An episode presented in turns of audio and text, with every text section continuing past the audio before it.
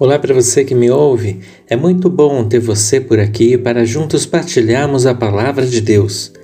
O texto para a meditação de hoje está na carta de Paulo aos Romanos, capítulo 3, verso 10, que diz assim: Como está escrito: Não há nenhum justo, nem ao menos um.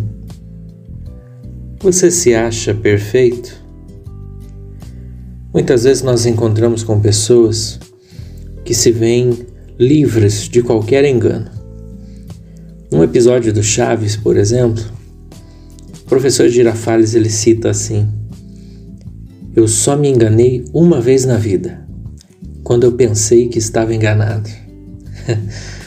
é uma piada, mas verdadeiramente nós vemos pessoas que se acham livres de pecados, de erros, de falhas, que não pensam mal contra as outras pessoas, que não desejam nenhum mal. E com base nisso, as velhas desculpas, não, eu não roubo, eu não mato e tudo mais, elas se dizem que não tem pecado. E isso é muito comum nós encontrarmos. Mas a palavra de Deus ela vem nos revelar que quando Deus ele olha para a humanidade, ele não acha um justo sequer, nem ao menos um. E é por isso que houve a necessidade de Cristo, Deus, se fazer homem, para que através do sacrifício na cruz fôssemos perdoados. O que eu quero trazer à meditação de hoje é na reflexão dos nossos próprios erros e da consciência de que nós dependemos de um Salvador, de que não somos perfeitos, mas Cristo o é, de que nós somos falhos, nós cometemos muitos erros, muitas falhas. Eu me recordo que uma pessoa estava começando a ler a Bíblia e passado alguns dias eu perguntei, e aí, continua lendo, como é que tá? E ela respondeu, é, não, eu parei, eu fiquei assustado porque é muita gente fazendo coisa errada, eu não esperava que fosse assim.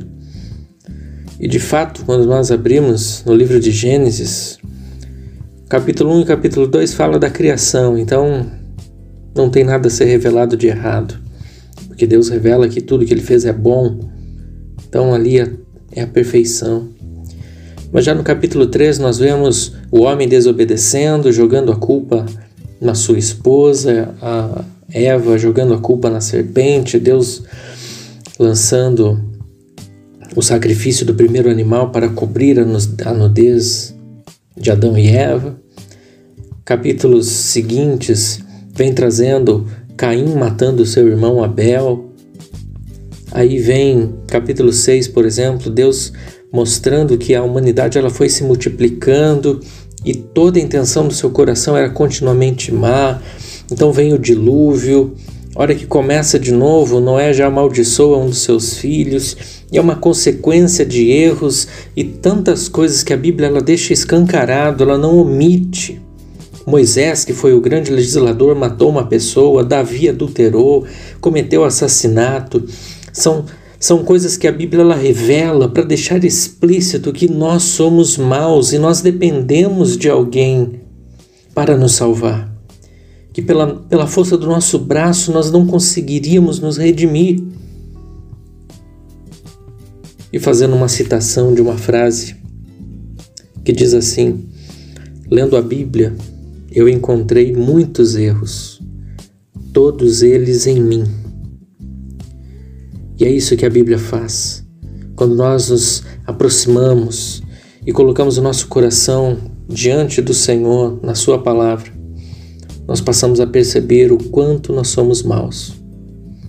Mas pela infinita graça e misericórdia, um dia Cristo se fez homem. E a mesma palavra diz que os nossos pecados foram imputados sobre ele, para que a sua justiça, através da fé, fosse transferida a nós. E é por isso que somos salvos, por isso que somos perdoados e aceitos. É por isso que temos paz com Deus.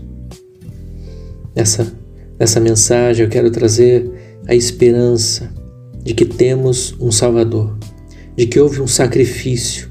Cristo pagou uma dívida que não era sua, era nossa, mas nós não poderíamos pagar. Então ele assume essa posição.